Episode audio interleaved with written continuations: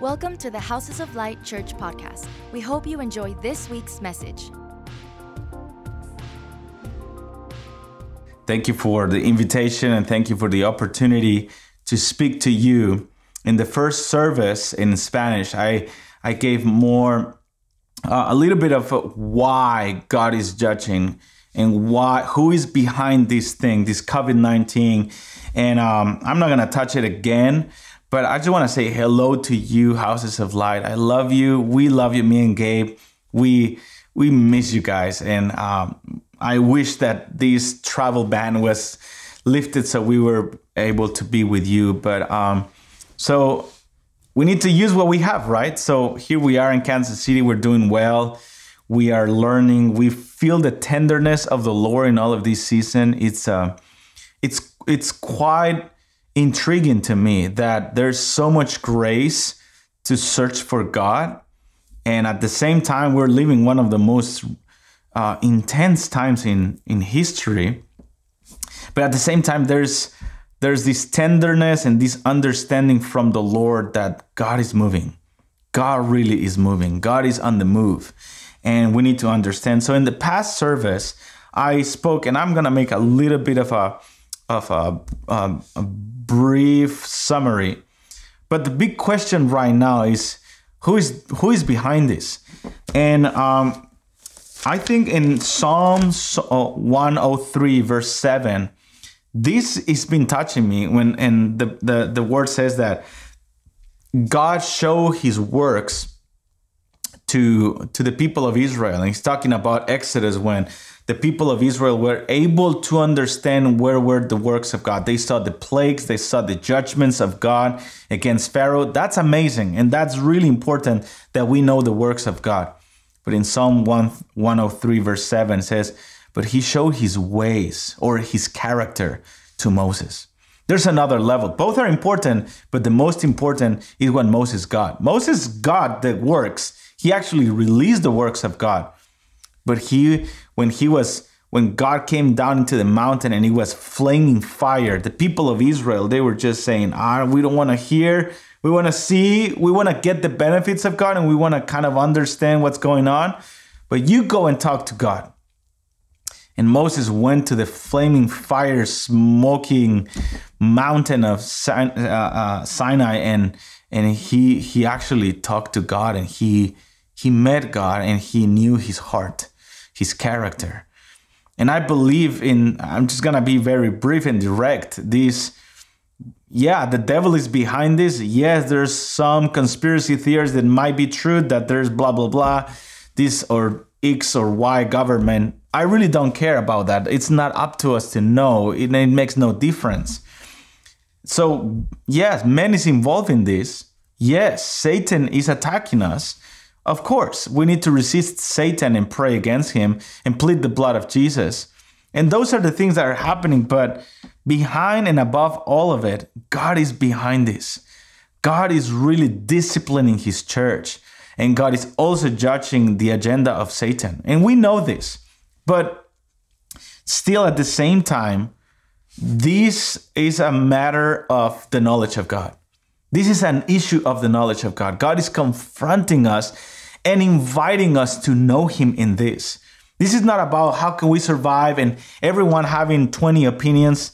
I'm I made a resolution. I've heard enough from people telling their own opinions and what they think, what what we should do in this COVID-19 and people talking about I'm doing this at home and this and you know, I, I'm like I'm just going to be very honest. I'm like who is talking about God?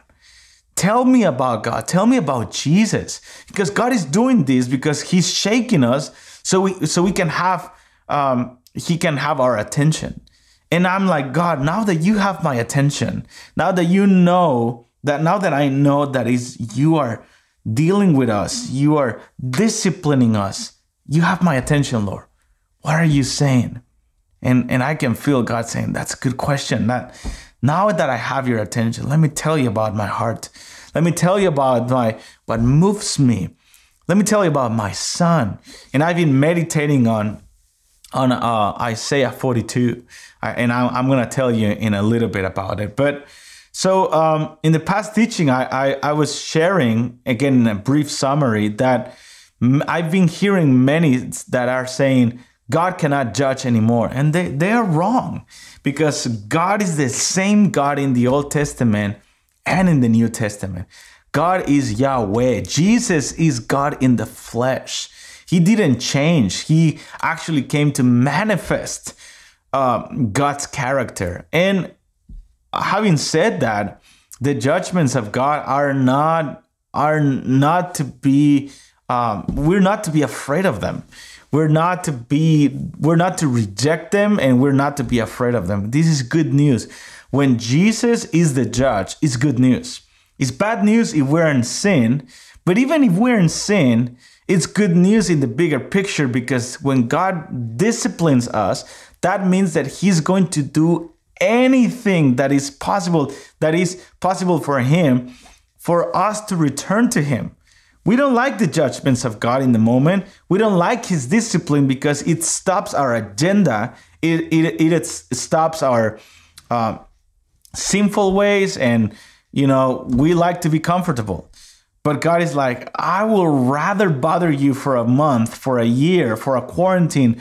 I, I will rather touch you or allow Satan to shake you a little bit or allow a sickness to hit you a little bit. Uh, I, I will rather have that than not have your attention and you live a comfortable life and you lose your calling, your life, and everything. And sometimes your salvation.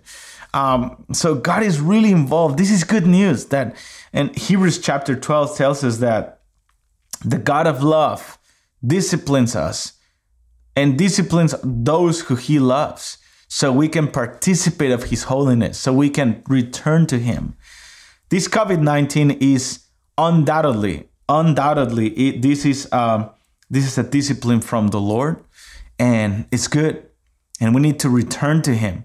This is not a time to celebrate our own agendas. This is a time to mourn for our separation from the Lord. This is a time that we need to take advantage to weep before the Lord, to, to say, Lord, spare your people. Forgive me, Lord. Tell me the areas that I have been living with blind spots in, in them. Tell me again, Lord Jesus. I want to know, I want to learn, and I want to repent, and I want to grow up. I want my shoulders to get wider for the next wave of glory instead of just shrinking in fear or in pride or just talking about conspiracy theories or talking about about 20 different things. I want the conversation to be about you, Lord. I want you to have my attention. So that's what I've been thinking about. Like this, really, God is behind this.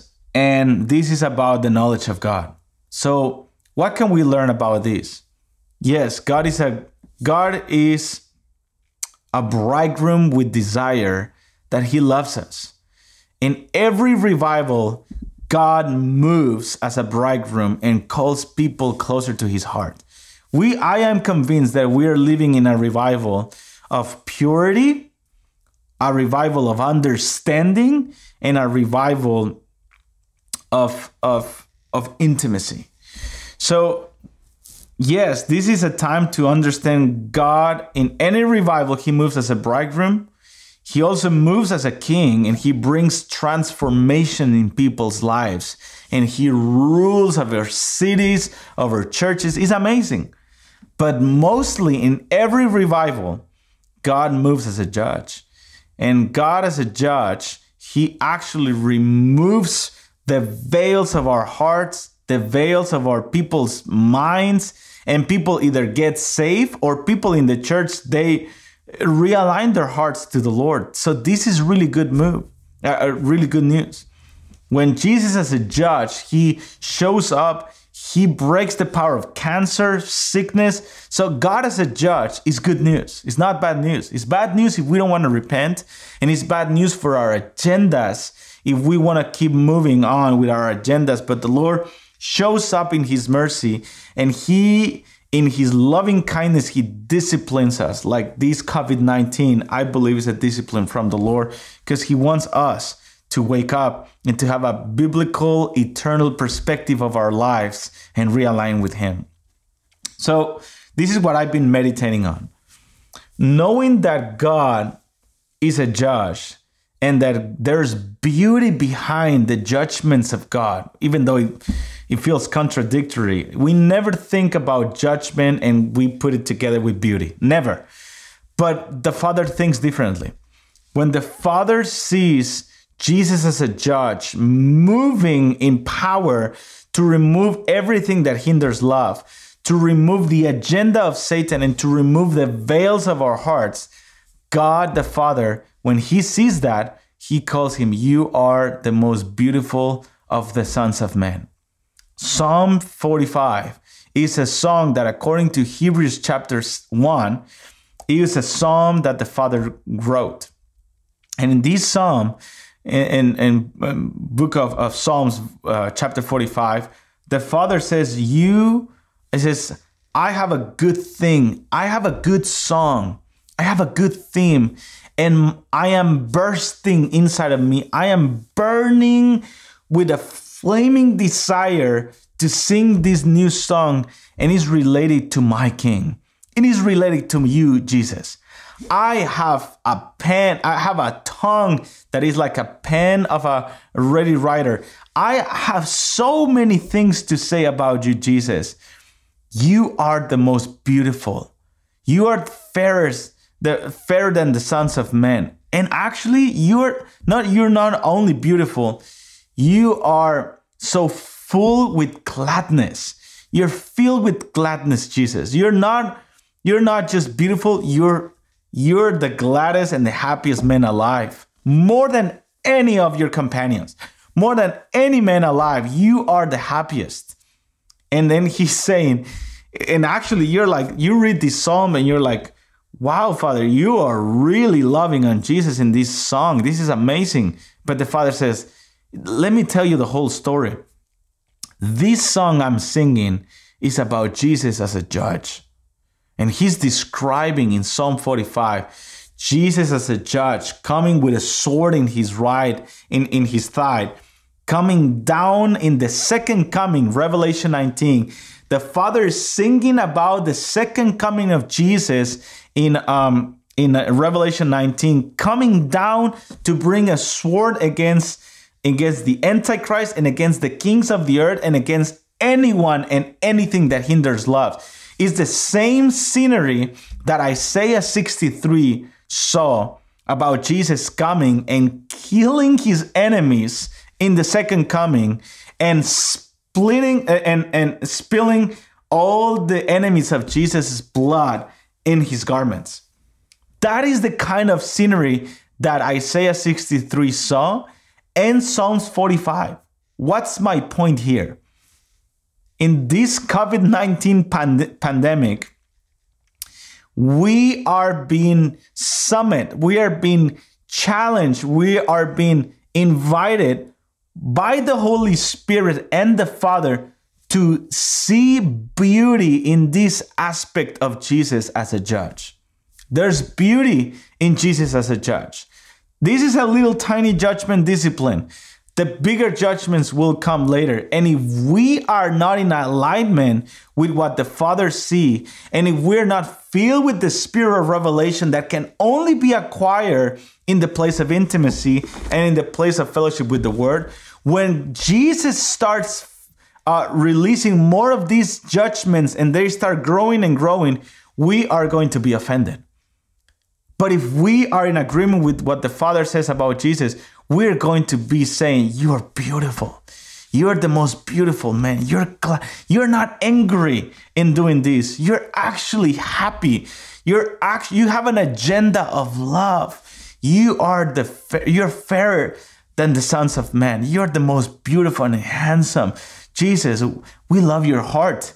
We love your character. And we're gonna be moving not like the people of Israel that were like no, we don't want to hear your voice. This is too intense. You're so severe.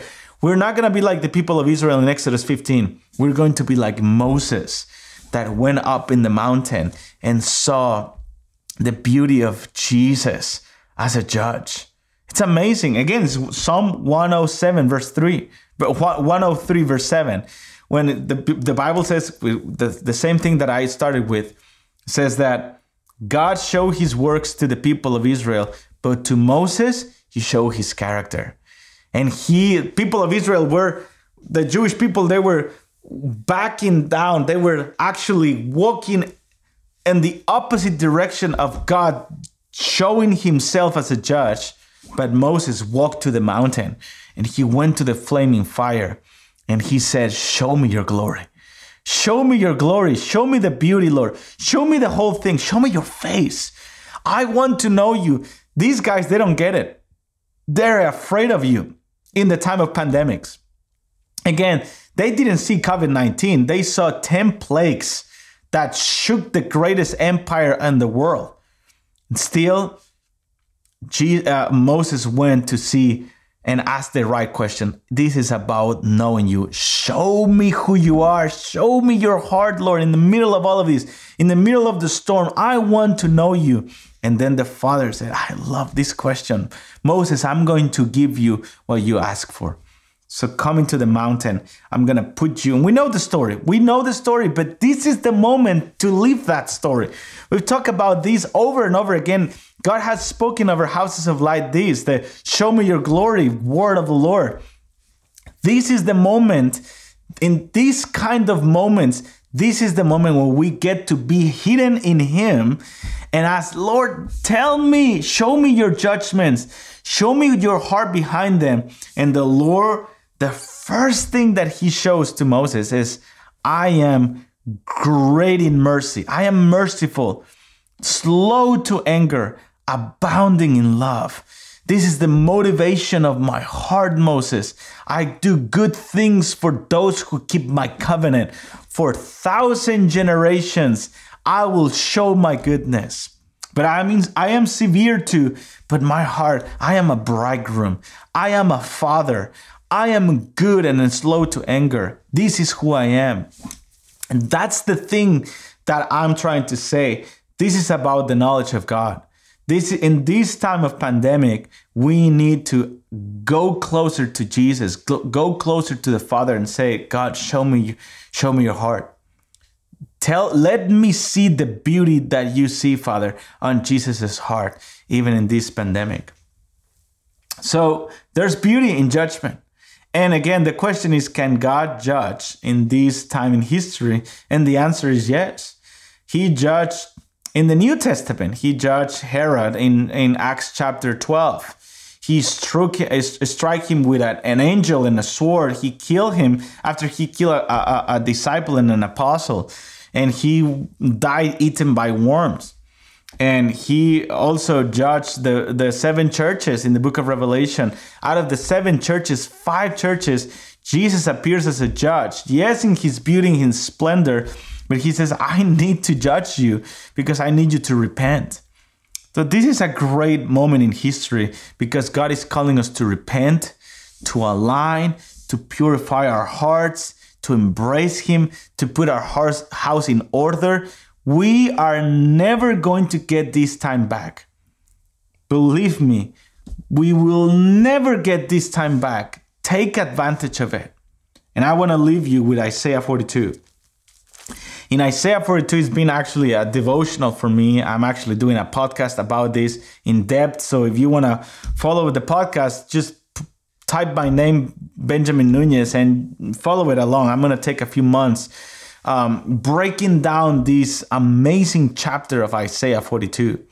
In Isaiah 42, the Lord calls us to do two things. He commands us to do two things.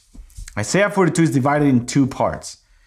Part number one is verse 1 to 9, and part number two is verse 10 until the end of the chapter. In the first ver- in the first part of Isaiah 42, verse 1 to 9, the first commandment that the Lord gives us there is behold my servant. And it's a, it's a commandment, it's a calling, an invitation from the Father to pay attention, to slow down business as usual and look at Jesus. Look at his attributes. And he actually he gives us eight different attributes about Jesus. And and and I'm not gonna break them break break them down right now, but I'm just gonna give you a list of them at the end. He calls us to behold him. In this slowing down, a global slowing down, the main purpose and the agenda of the Holy Spirit is for us to do Isaiah 42, verse 1 Behold my servant. And after you see the different things that the Lord wants us to behold, out of the billions of things we need, we can see about Jesus, we see these eight different aspects of Jesus highlighted in this season because they are going to nurture our emotions, our understanding, our speech, the, our perspective. These eight things are key. And it, it, actually, if you want to write a book, write a song about these eight things, you're going to do great things for your heart and you're going to do great things for the body of Christ. Part number two. The second thing in Isaiah 42, verse 10 and, on, the Lord gives us a, a second commandment there. And is the first one is behold, pay attention, observe, study, get revelation about my son. But then number two, there's a moment in history that there's a transition in the age, and the second coming of Jesus starts triggering. And the second thing that the Father says is, now sing a new song to God. Sing a new song. And this is the point. There's a moment that the Father is going to raise up messengers, singers, the church that actually took oil in their lamps in the first part of the of the chapter. Those who took the time to behold Jesus are going to be given authority to sing a new song and it releases the great commission. Verse 13 it tells us that it actually going to, is going to release an evangelistic movement that is going to touch the muslim nations. It, i'm talking about authority in our speech. There's a time in history very close to right now. There's a moment in history right now that we're going to see the lord uh, uh, releasing a new song and and the lord is going to uh, raise up messengers like never before. But this is a time before that song and transition happens this is a time to behold the lamb of god. So i have a few things that the lord highlights here about jesus and you can read it in your own pace but number one he he calls us to behold his humility Behold my servant. He's humble. Number two, he talks, he calls us to behold him as this, the Messiah of God, that he is the chosen one, the appointed one, that Jesus is actually the Son of Man of Daniel 7, that Jesus is actually the one that the Lord has appointed to rule over the nations forever. Number three, he calls us to behold his beauty as we see how much the Father delights in the Son. Number four, he calls us to behold the ability, the supernatural ability that Jesus has to release the plan of God. Number five, he calls us to uh, to behold the ability that Jesus has to release justice and bring righteousness to the Gentile nations. Number six, it tells us the methodology, the way that Jesus implements justice, and is not through protesting, on raising up his voice, but it's through humility and intimacy. Number seven, he tells us how he deals with the brokenhearted, how he deals with us, the broken ones, the, the weak ones. He actually doesn't destroy us and brings judgments to destroy us. He actually takes the time and repairs us. He heals us he, he takes the wounds and he heals every single wound of our heart. He's merciful. And number eight, he tells us that he's never discouraged. He will not grow weary. Jesus is not discouraged by the situation in the nations, by the crisis in the economics of the nations. He's not discouraged. So the Father tells us, You have to behold Him in the middle of the shakings right now and see that my Son still sitting on a throne. He's not discouraged, He's not worrying, uh, growing weary. You need to behold Him. The more we behold Him, the more we're going to be prepared for the next revival. And I end up with this. I, I told you before, and I tell you again. I believe, and this is my opinion, what I can discern we are in a revival right now, but it's a revival that is focused on three things it's focused on purity of heart and eyes. God is purifying our hearts. Number two is focus on understanding, to understand His plan, to slow down and actually hear His voice. And number three is focus on intimacy growing in understanding his heart, but also in proximity, in actually getting the time to be before him, to not say so many opinions. This is a time to speak less and hear more, to shut the door of our of our of our um, uh, uh, houses and uh, shut of our uh, the door of our rooms and open the Bible. This is a time to slow down and hear more. So intimacy, purity, and understanding. This is a revival that is actually happening, and not many are taking advantage of them. Many are still like, I don't know, I'm, I'm just sad to see that many are having like live stuff and they got busier online instead of actually doing the stuff. And I will say, my friend, stop doing so many Instagram lives. Do one a week two three it's up to you. I'm not i'm doing them too. I'm doing podcasts. We need to be occupied to spread the message but that was not the point of this pandemic to gather your friends and just keep talking about your own stuff. This is you need to get oil we need to get oil it's not a time to get the anointed ones and to build up our platforms. Then we will be the unwise, the foolish virgins asking for others who have intimacy to give us their, their oil. Let's be wise and go to the place of intimacy. Again, I'm speaking to myself here. This is a time to revive ourselves with intimacy, purity, and understanding because in a few months, maybe years from now, we are going to see a massive revival of power and healing and signs and wonders, of confrontation and authority in our speech, and, and a massive confrontation against the church. Once we touch the realm of power, we are going to be confronted like never before. And we want to take advantage right now of the oil to that we the opportunity that we have right now to get oil before that day comes. God bless you. We're in this together. I'm speaking to myself here too. Get oil. Shut your mouth, open your eyes. Shut the door of your of your of your room and open the scripture. Let's close our opinions. Let's shut them down and let's listen to what God is saying. Let's get oil Let's get presence. Let's get a history with the Lord. Let's show up into the place of prayer before we show up to the next Instagram live or the next Zoom meeting. Let's show up to the place of prayer. We've been summit globally to spend time with Jesus. Let's behold the beauty of the Lord. Let's understand Him as a judge. Let's we may be uh, offended, and let's gain understanding for the next season. Let's graduate well. We're not to get this time back.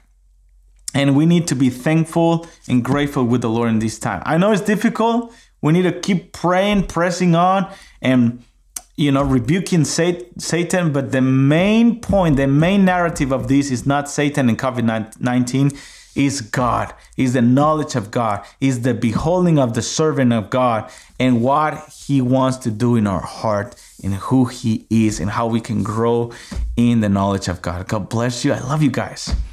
I can't wait to see you uh, again and eat a good sushi and drink a good coffee with you guys, my friends. Love you and see you soon. Bye bye.